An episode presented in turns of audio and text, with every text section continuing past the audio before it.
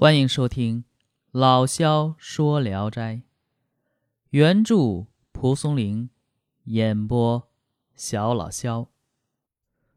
这么多天的短片过去啊，今天终于有一个长篇了，名字叫《小梅》。蒙阴的王木真是世家大族的子弟。有一次，他偶然到江浙一带游历，遇见一个老太太。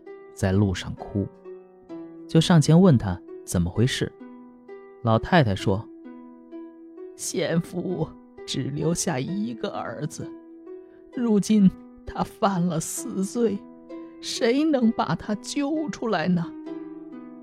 王木真一向大方，而且讲义气，就记下了老太太儿子的姓名，拿出口袋中的钱替他活动，最终。为他开脱了罪责。这个人出狱后，听说是王木真救的自己，茫然不解其中的缘故。他打听到王木真住的旅馆，就过去感激涕零地向他道谢，并问为什么救他。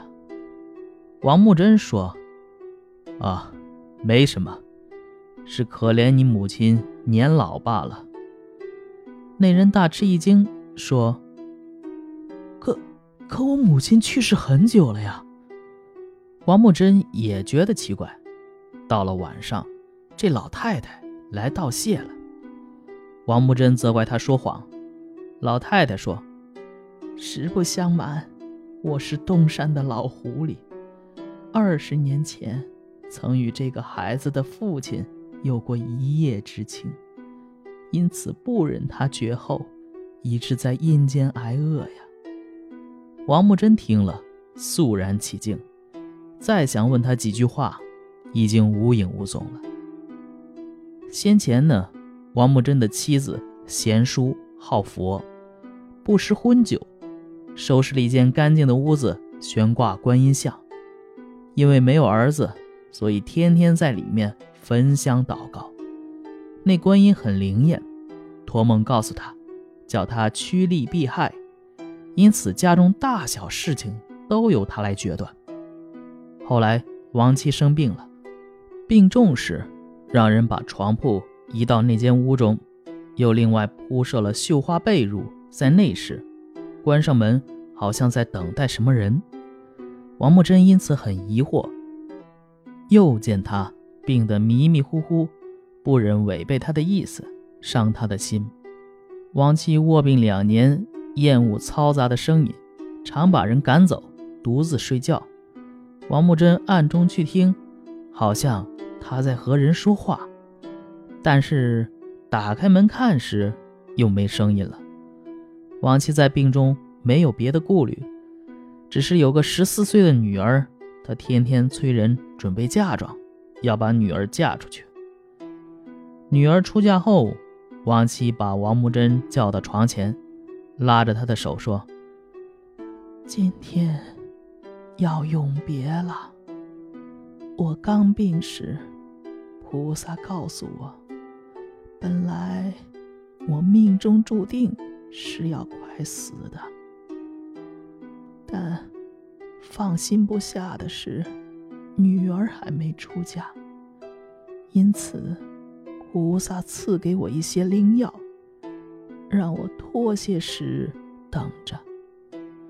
去年，菩萨要再回南海，让案前侍女小梅留下来伺候我。现在我快死了，我这薄命人又没给你生个儿子，宝儿是我疼爱的，又恐怕你。再娶了汉度的女人，使他们母子无所依靠。小梅姿容秀美，性情温和，就把她娶过来做田房吧。原来啊，王木真有一个妾，生了一个儿子，名叫宝儿。王木真因妻子言谈荒唐，就说：“你一向敬重菩萨。”现在说出这样的话来，不是亵渎了观音吗？王七说：“小梅服侍我一年多，我们已经不分彼此。我已经央求她答应这件事了。”王木真问：“那小梅在哪儿呀？”答：“屋里的，不是吗？”王木真刚想再问，妻子已经闭上眼睛死去了。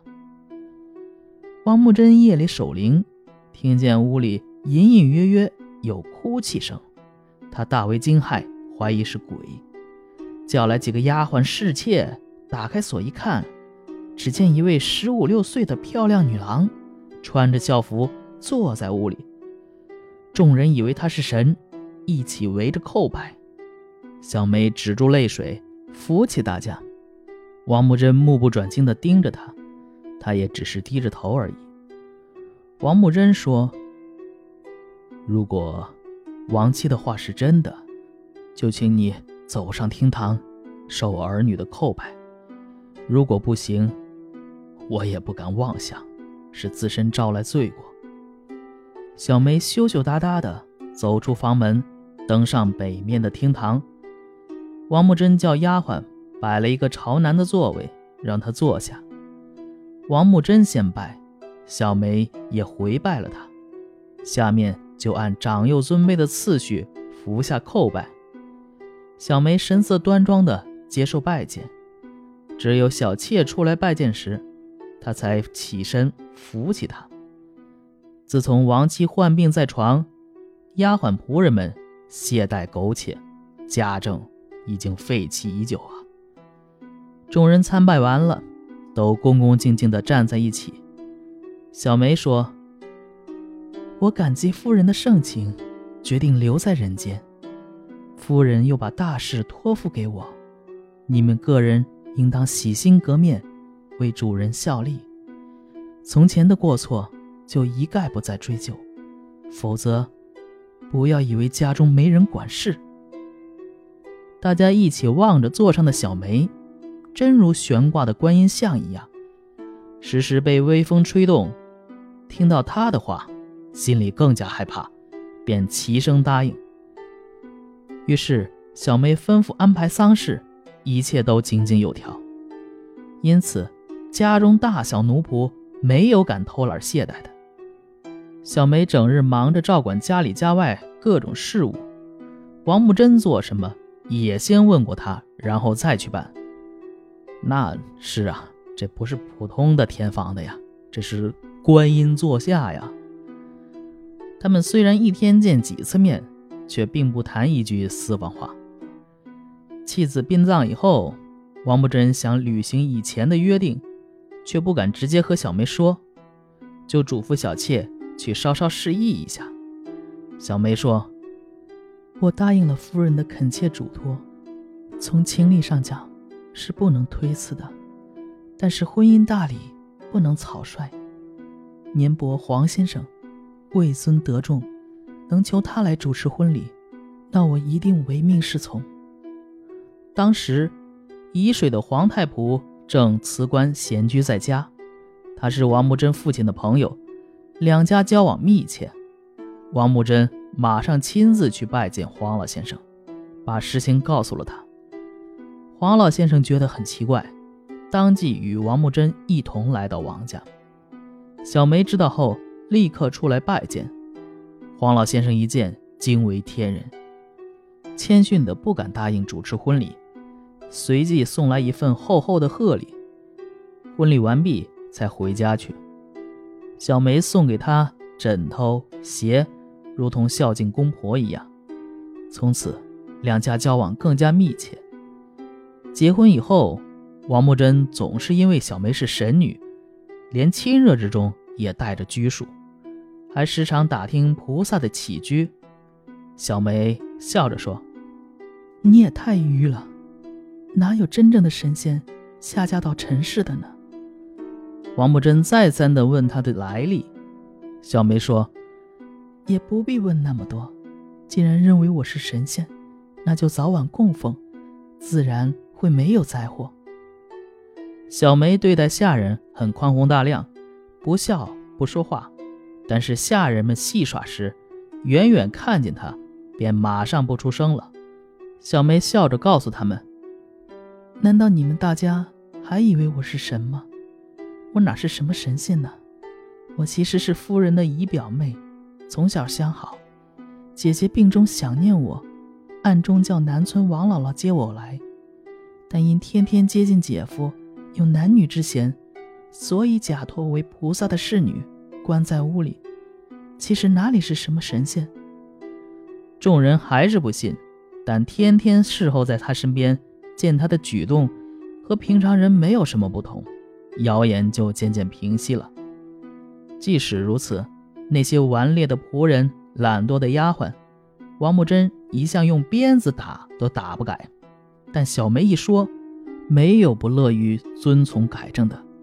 都说，我们自己也不明白，也也不是怕他，但只是看一看他的样子，心就自然而然软下来了，所以也不忍心违背他的嘱咐。